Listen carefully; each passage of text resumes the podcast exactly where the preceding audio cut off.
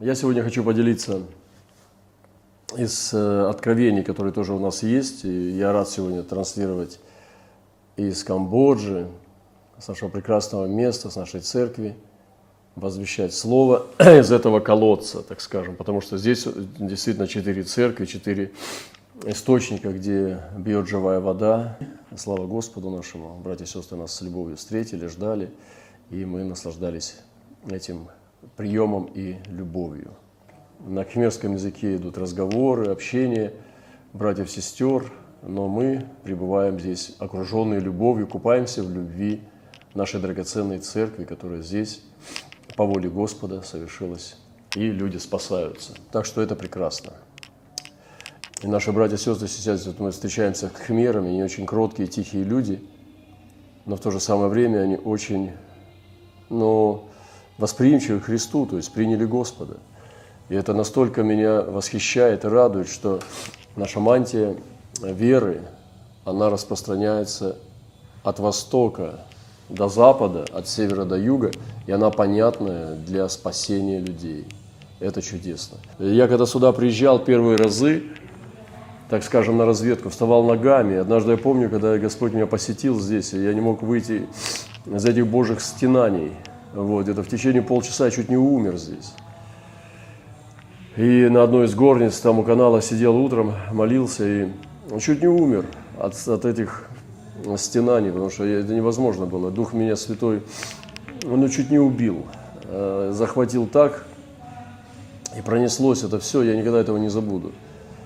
Это настоящее ходатайство. Я просто в реку, в реку поток слез куда-то попал, и пронеслась вот эта вся боль Камбоджи через мой дух. И после этого, ну, я стал по-другому понимать эту землю, этот народ. И сейчас у нас здесь четыре церкви. Вот сейчас вот вы, может быть, слышите, прославление идет.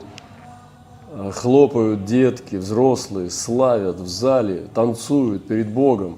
Наши люди, ни, ни с каких других церквей, не взяты прям с улицы – они спасенные нашими миссионерами. И сейчас то такой праздник идет, тоже здесь в тюрьму будем заходить нашу, где наша церковь трудится в камбоджийской тюрьме, она входит в десятку худших тюрьм мира. И там идет наш труд. Вот. И также на другие церкви у нас едва будет хватать времени все посетить. И, наверное, мы не успеем все посетить весь труд, который нам Господь здесь подарил, даровал. Через верных, посланников Господа. Одно из откровений, которое сегодня пришло, это что человек Божий из колодца наливал воду на иссохшие корни и каналы, в которых не было воды. Затем наливал кровь, после елей, а потом снова чистую воду. И так продолжал это делать постоянно, пока корни не ожили и не стали давать плоды. А каналы постоянно сами уже функционировали, и через них постоянно текла вода, кровь и елей – Вода из колодца приносила новую жизнь, кровь очищала, а елей давал обновление и изменение. Да, мы наливаем кровь. Кровь символизирует, что в нашем послании есть искупление. Мы служим силой крови Христа. Мы служим, исходя из понимания искупления человека в целости – во всей полноте, человек полностью искуплен. И когда действуют даже дары исцеления для тел наших, где прячутся э, и захватывают наши тела болезни, которые приходят от дьявола, от инфекции, от бесов, от неправильного образа жизни, от проклятия, переданного от отцов и матерей, когда наши тела становятся убежищем тоже для болезней и всяких разных э, и результатов хаоса во Вселенной, а Вавилон, вы знаете, переводится как беспорядок, как хаос, то тогда сила искупления переходит даже в наши тела. И исцеление – это есть кровь и дух. Когда сила крови Христа, которую здесь вот в этом откровении Он наливал, эту кровь, даже на наши тела, то тогда они получают мощную силу исцеления через кровь и дух, и слово – и мы получаем сверхъестественное наделение даже наших тел, потому что они являются одновременно храмом Бога. Наливал елей, это помазание Святого Духа. Исполняйтесь Духом Святым, братья и сестры. И Дух Святой – это та слава Господня, которая как залог дана нам, чтобы мы переживали небеса уже, чтобы мы не были просто умом, терпением, философией, ожидали неба, но чтобы мы переживали эти небеса здесь на земле. Поэтому исполняйтесь Духом Святым, потому что исполненный человек Духом Святым, он уже переживает небеса здесь на земле. И также вода – это чистое слово, это баня водная посредством слова. Наполняйте словом, не просто читайте слово, э, чтобы что-то его проецировать на какую-то идею, на какую-то философскую мысль, какое-то правило, принципы, а питайтесь им живым. Сегодня это эра, когда мы можем прямо поклоняться, читая Слово. И чтение Слова, поедание Слова, пища. Во многих народах принятие пищи – это священнодействие, когда особенно вместе заветы заключают, снимают проклятие раздоров и войн через пищу. И когда мы Слово Божие принимаем, мы едим небо, мы едим небесное – мы едим небеса. Поэтому не читайте, чтобы проецировать в конспект или же чтобы проецировать в какую-то идею, а ешьте, ешьте Слово Божие, питайтесь им, ешьте небо. И когда читаете Слово, ешьте небеса, потому что это и есть чистое, чистое э, священнодействие, это есть Слово. Когда мы пьем воду из жаждущей, когда мы томимся от жажды, мы пьем воду, мы принимаем жизнь. Также и Слово Божие. Это вода. Написано, что Он снова лил чистую воду. Это принятие Божьего Слова. Итак, кровь, елей и вода исцеляет корни. И сегодня мы здесь тоже в Камбодже. Я ожидаю, что Господь даст мне здесь увидеть корни. Мы с братом будем двигаться здесь в простоте и в радости. И наблюдая, как Господь исцеляет корни, не преувеличивая и не преуменьшая Божью работу. Мы просто будем двигаться в свободе послушания Господу и принимая Его чистую волю, будем искать, на какие корни нам поливать воду, кровь и елей, чтобы вода из колодца приносила жизнь. Это великая привилегия для нас, дорогие братья и сестры. Еще одно откровение зачитаю, это важное откровение.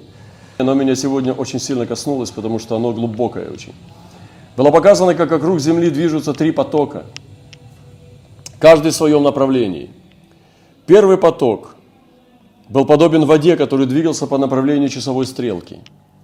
Второй поток двигался в противоположную сторону, против часовой стрелки. И третий поток двигался от земли вверх и обратно к земле. По первому потоку, подобно воде, шло время своим чередом, и все, что было связано со временем на земле. По второму потоку, в противоположную сторону, двигались духи человеческие, которые совершали свой круг вокруг земли. И по третьему потоку, который шел от земли вверх и обратно, двигались ангелы. Одни шли, одни шли вниз с земли в двух, к двум потокам вокруг нее, а другие шли наверх от этих двух потоков.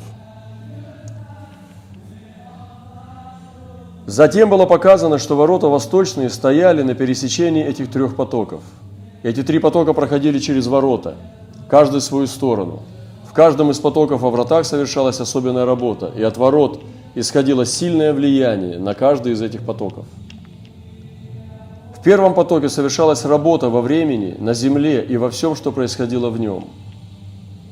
Во втором потоке во вратах совершалась работа среди духов человеческих, которые совершали свой круг вокруг земли. И в третьем потоке шло очень тесное сотрудничество с ангелами, которые шли вниз к земле, к двум потокам вокруг земли и наверх в небо от этих двух потоков – Невероятное откровение, дорогие, может быть, кому-то непонятно из вас, но это очень важное откровение, потому что а, здесь вот в моем сердце вторит очень сильно все и становится понятным, чем занимаются восточные врата, как мы служим во вратах Востока а, в нашем служении. Я несу служение определенное, и я, мне очень понятно, это работа – и в первом потоке совершалась работа во времени на земле. Она шла по часовой стрелке, поток. Представляете, какой уровень Господь открывает, какие откровения, какое видение показывает э, глобальное, планетарного уровня. Я бы даже сказал вселенского уровня, вечности. Что вокруг Земли, вокруг планеты идет поток по, по часовой стрелке.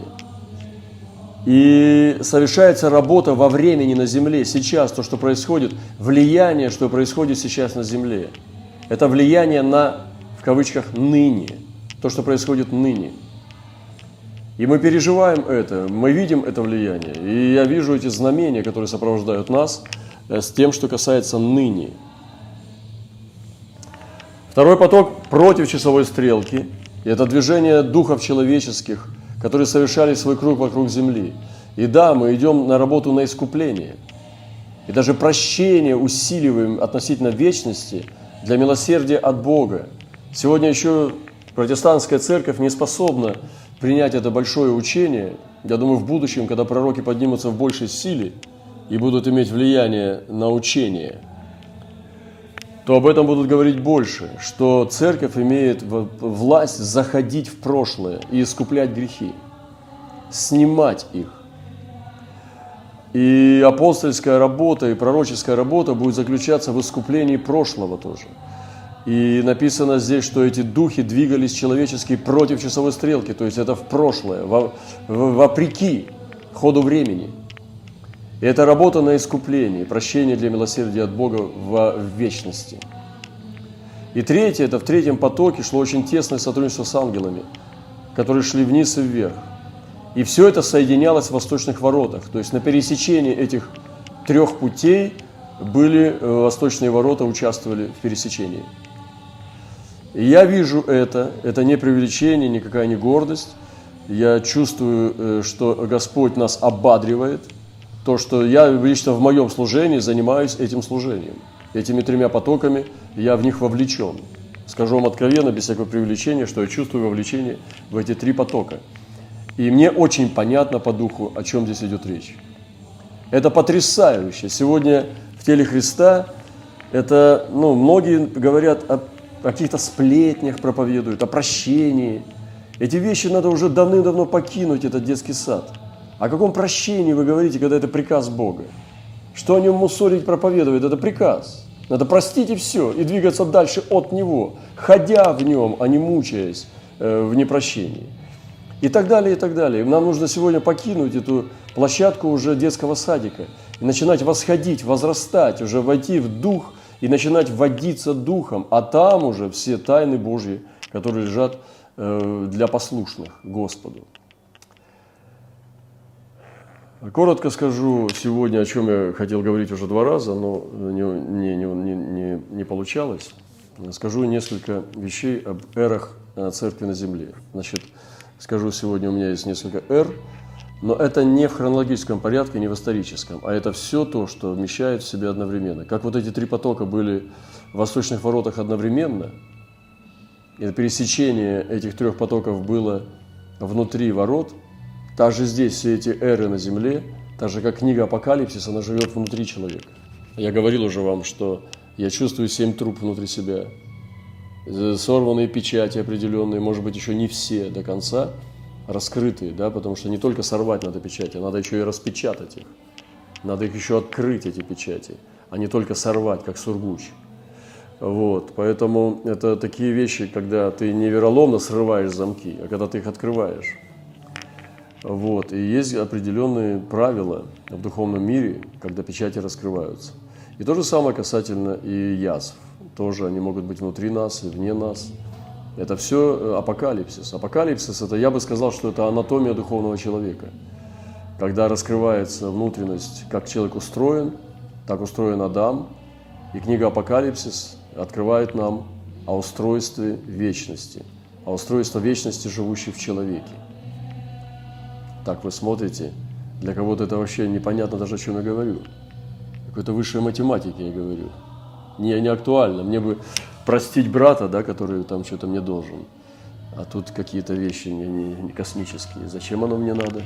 Лучше бы что-нибудь актуальное мне сказал бы, как вот, например, пророчествовать, как, например, исцелять, как, например, чтобы церковь росла. Как, например, спать, чтобы бессонница ушла. Видите как?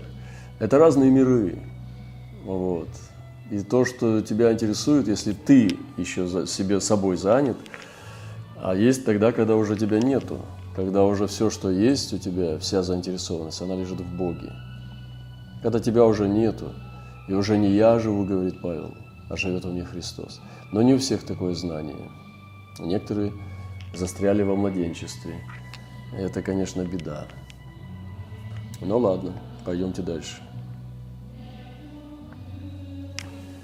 Дело не в том, что мы сейчас испещряемся по утонченности пророческих высот, а дело в том, что это работает все.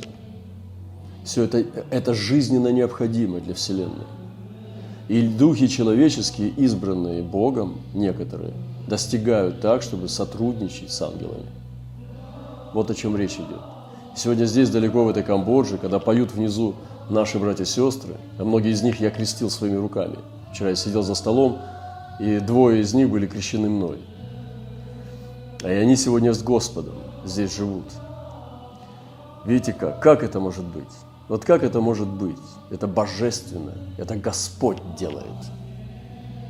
Это не слова, здесь я говорю вам, а я вещаю вам свидетельство жизни. Как верил, так и стою, и так и буду стоять, да поможет нам Господь. Итак, мы говорили о необходимости принимать лучшее из истории человечества. Отвергая прошлые благословения, мы лишаем себя наследства, богатства Бога. Если мы отвергаем что-то, мы лишаем себя славы этой, этого, что мы отвергли. Очень важно принимать то, где есть слава. Если ты отвергаешь это, ты лишаешь себя благословения этого. И поэтому в прошлом мы тоже много отвергли. Лютер научил нас очень плохим вещам. Он научил отвергать, не понимая – очень много он отверг. Он отверг искусство э, возрождения, да, где просто отверг музыку, ну, классику там и так далее. Какие-то вещи, отверг мистическое, отверг. То есть практически ударил по дарам пророческим, отхлестал их. И церковь страдала, потому что получила прививку против этих вещей, которые являются благословением.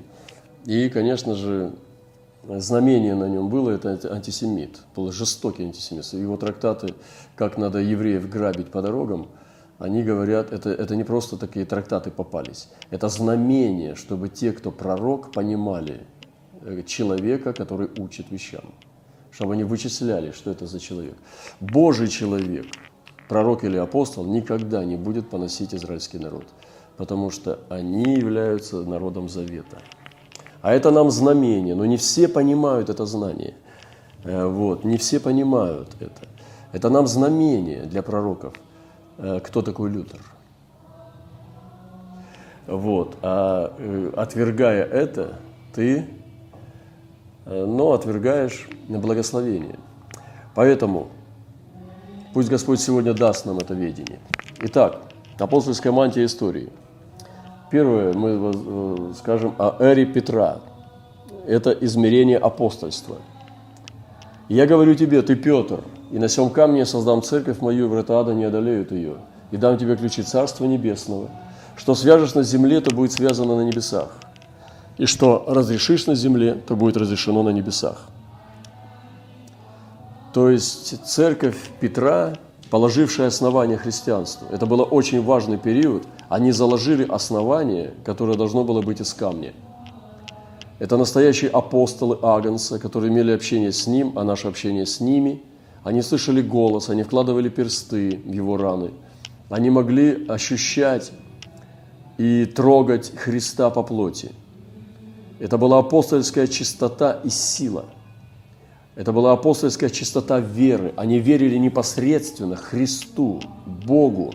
Они видели Его славу, они видели, как Он вознесся, как Он преображался на горе. Они видели Его э, тело, они видели Его распятого, они видели Его творящего чудеса, они видели Христа, они ели с Ним, они преломляли с Ним вечерю Господню.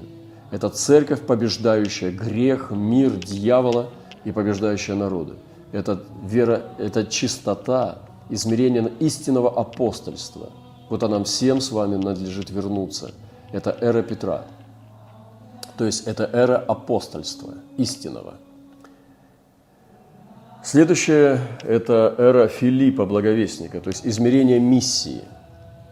И вы знаете, что миссионерское движение поднялось сразу же с первыми э, неделями, днями, месяцами э, рождения церкви Иерусалимской. Началось движение, Дух Святой стал выливаться из этого сосуда Иерусалима. И как сказано здесь, между тем рассеявшиеся ходили и благовествовали Слово.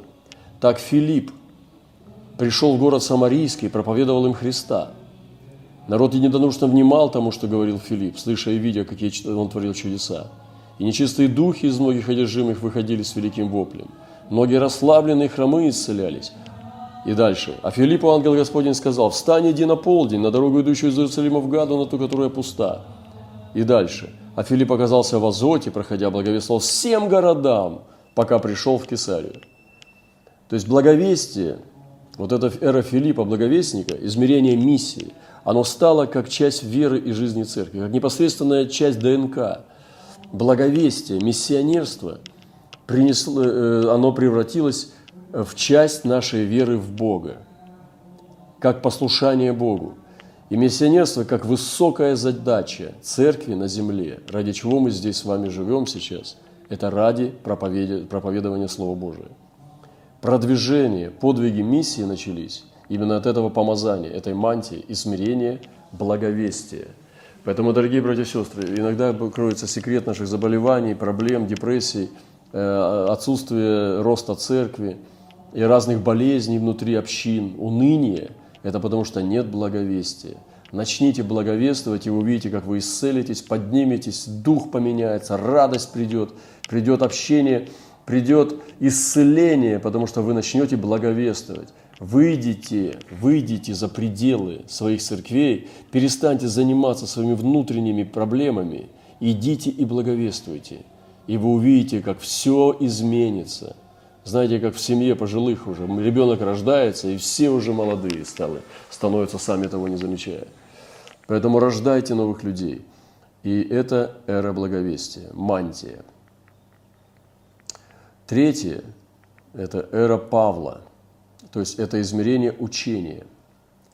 И Писание говорит, для которого я поставлен проповедником и апостолом, истинно говорю во Христе, не лгу, учителем язычников вере и истине – для которого я поставлен проповедником и учителем, да. Но писал но с некоторой смелостью отчасти как бы в напоминание, по данным мне от Бога благодати, быть служителем Христа у язычников, совершать священное действие благовествования, дабы сие приношение язычников, будучи освящено Духом Святым, было благодатно Богу. И так я могу похвалиться в Иисусе Христе в том, что относится к Богу. Значит, это эра учения. И вы знаете, как было сражение со всякими ересями, как поднялись эти все соборы – Э, всякие Никейские, Халкидонские и так далее, и так далее, когда целые синоды, э, целые э, соборы собирались, чтобы отстаивать учение или человеческую природу Христа, или божественную, Троицу и так далее. Но это все было настолько актуально тогда. Сейчас для меня, вот, ну лично для нас, для меня, вот это не актуально вообще. Апостол Павел не оставил нам этих заклинательных вот этих вот э, провозглашений, что надо наизусть учить. Он вообще нам технику не оставил, он оставил нам учение. И я верю, что через именно учение эра Павла принесла нам измерение, когда сохранилось христианство как чистота учения о вечной жизни. И он сказал, я поставлен проповедником и апостолом, я поставлен также служителем Христа у язычников, я поставлен совершать священнодействие благовествования – что приношение язычников было освящено Духом Святым. Это утверждение учения христианства, отстаивание чистоты учения. Она побеждает ереси, не, не соборы халкидонские побеждают ереси, а стояние в учении Христа, в понимании благодати и э, э, заповеди, в понимании Святого Духа Его даров, в понимании ипостасии Бога, в понимании превосходства, исключительности Христа – богослужение, миссиология стали подниматься, практика духовных дарований. То есть это все, конечно же, э, работа вот этой мантии апостольского учения. И даже апостол Петр говорил, слушайте, что Павел говорит. Он был рыбак, сам Петр, и говорит, что он говорит что-то неудобовразумительное для всех. Но к чему неутвержденные души и те, кто превращают, они превращают Писание – и судно твоего готов. То есть Петр отсылал людей, которые хотят углубиться в учение Нового Завета, к апостолу Павлу. Поэтому вот эта эра Павла, это измерение учения апостольского, это тоже сегодня, как я повторял, оно действует одновременно, единовременно в Божьем человеке. То есть это то, что Бог высвобождает, из чего состоит мантия Христа для церкви сегодня. Четвертое – это эра Зарававеля, созидающего дом Бога, измерение власти и влияния церкви на земле. И вы знаете, что дом Зарававеля будет заменен на вечный дом на небесах, как и молитвенные храмы христиан. Сегодня строят очень много молитвенных храмов, тысячи храмов. Э, ну, мечта такого среднего уровня пастыря – это построить молитвенный дом, наполнить его людьми. Некоторые даже корейские миссионеры говорят, что мы поставили церковь. Так, такое есть у них заявление. Но там нет людей. Но они говорят, мы поставили церковь. Подразумевается, что они построили молитвенный дом. И вот слово «Кто ты, великая гора?» перед Зарававелем. Ты равниной вынеси тон краеугольный камень при шумных восклицаниях, благодать, благодать на нем. И было ко мне слово Господне. Руки Зарававеля положили основание дому сему, его руки окончат его. И узнай, что Господь Савов послал меня к вам. Ибо кто может считать день сей маловажным, когда радостно смотрит на строительный отвес в руках те семь, это очи Господа, который объемлет взором всю землю. Здесь вы знаете, что э, измерение Зарававеля – это заканчивать работу и начинать ее. Помазание Зарававеля – начать и закончить. Это измерение вот этого завершения, полноты – вы знаете, что целая эра пошла, когда стали строить по всей земле молитвенные дома. Церковь создала, под помазанием Зарававеля, создала культуру христианства как самой большой мировой религии на земле. Через созидание культуры христианской, многие целые эпохи, там, Возрождение, Ренессанс, они писали Библию в чистом виде. Сегодня многие буддийские народы, или там исламские, или какие-то язычники далеко – они знают о Христе, что есть ангелы с крыльями по, по художникам Возрождения. Потому что Тициан или Леонардо или же Микеланджело рисовали ангелов. Потому что поэты писали о Библии. Потому что они брали библейские сюжеты, ставили их в театре и так далее. То есть культура поднялась, искусство поднялось. И целое было движение, когда Библию стали воспроизводить творческим образом – Молитвенные дома стали строить по всей земле. Храмы, величайшие архитектурные, ну, как бы гениальные э, произведения, архитектурные, архитектурные произведения, гении стали возводить и делать именно, ну, как архитектуру, храмовую архитектуру по городам. Есть города в Европе, которые буквально кишат храмами Христа, э, где собирался Божий народ. Это было целое движение, когда христианство стало мировой религией. Сегодня можно много, я очень сильно огорчен, когда христиане поносят то, чего не понимают. Э, и была сделана огромная работа иезуитами. Э, миссионерские общества шли, совершали великие подвиги, как Тереза, там, спасали там тысячи людей, прокаженных и так далее. Кто ты человек, чтобы поносить католиков, лишь потому что там они Э, может быть, поклоняются не так, как ты понимаешь. Вот этот детский сад нужно покидать. И надо понимать, что это эры нашей истории. Ты не поносишь свою прабабушку, что она имела неправильный брак в молодости. Ты принимаешь это как должное и идешь дальше. Ты выбираешь лучшие вещи в истории, не повторяя ошибок, но ты не, от, не отрицаешь, не отвергаешь это. Ты принимаешь это как часть твоей истории. И я называю это эрой Зарававеля, созидающего дом, когда церковь создала культуру христианства как мировой религии. Причем самой большой мировой религией. Сейчас христианство является самой большой мировой религией. Культура, наука, искусство, просвещение шло во имя Бога христи, христиан.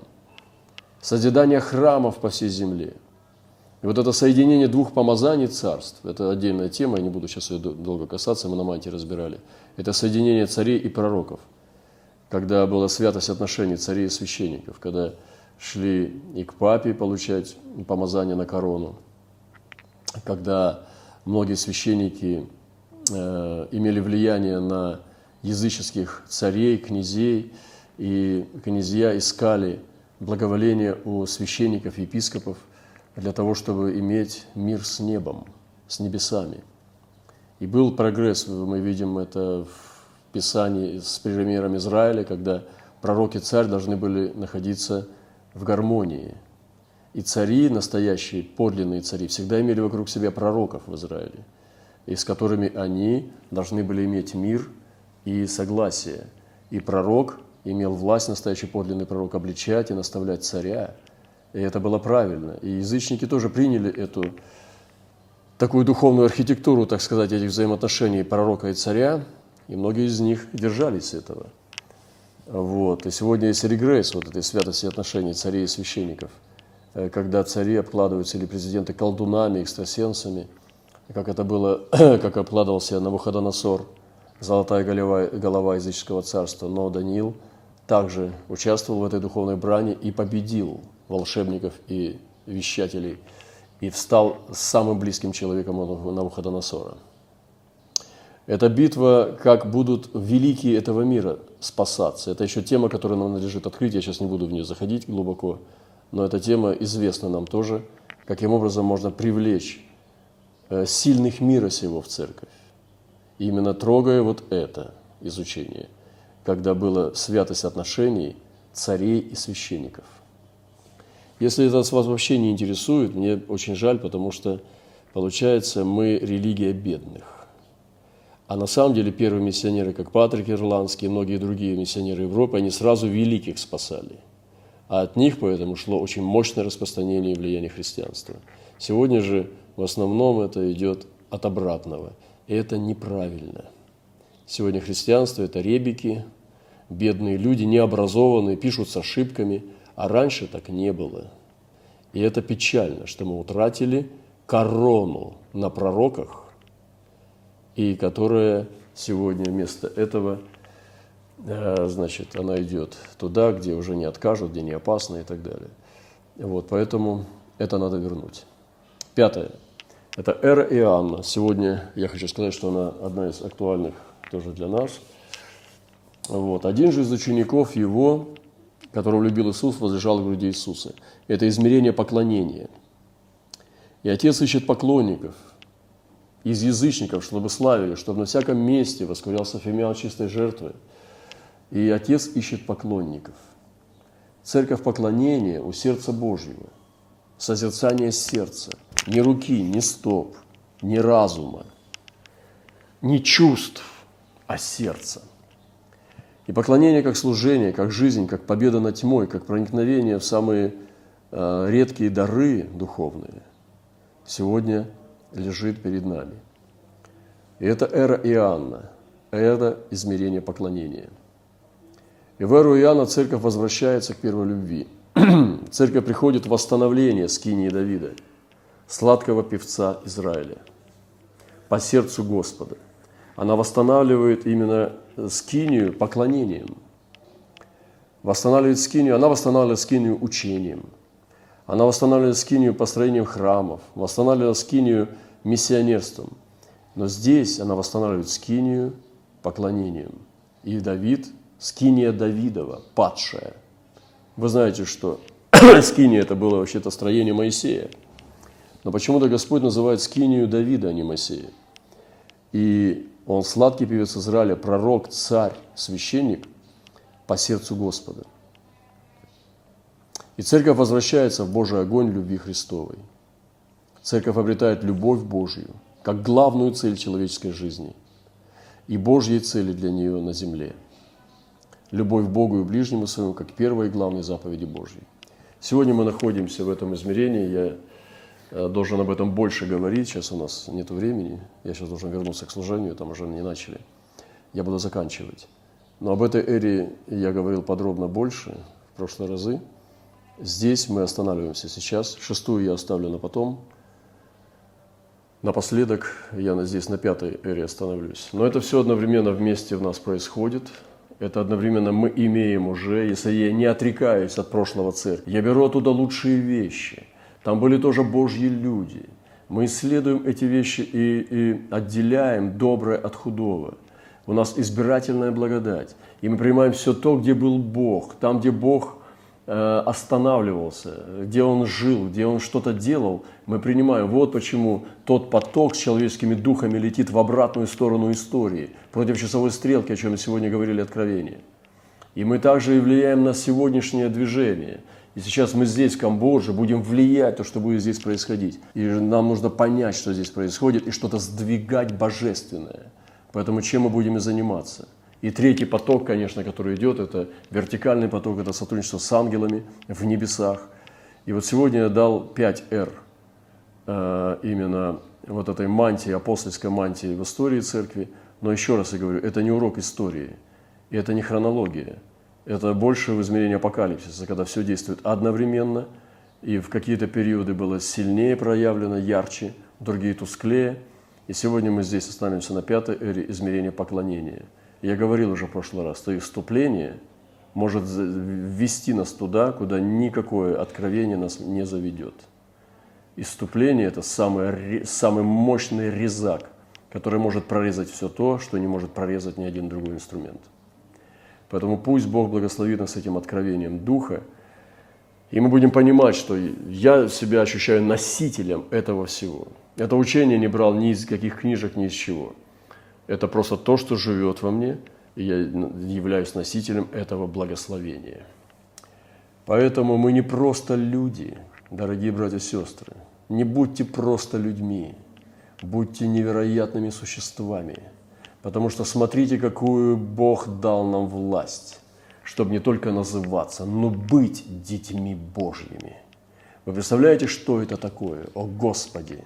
Если бы мы могли осознавать, что мы несем в себе. И поэтому Павел молится, чтобы нам было открыто величие могущества Его в нас, верующих, по действию державной силы Его, действующего Христе Иисусе. Да благословит нас Господь, дорогие братья и сестры. Пусть Он возвысит нас, потому что учение Христа возвеличивает. Оно не прибивает человека к низу. Если ваше служение Духа человека унижает или прибивает, оно не освобождает и не возвышает их, э, задумайтесь серьезно. Так не должно быть. Учение Христа, оно освобождает. Учение Христа возвышает личность. Оно возвышает его над низменным, человеческим, плотским, и оно делает его подобно ангелам. И выходите из земного христианства – потому что мы превратили его просто в обыкновенную культуру, просто культуру, вместо того, чтобы ходить сверхъестественным. Благословит нас Господь.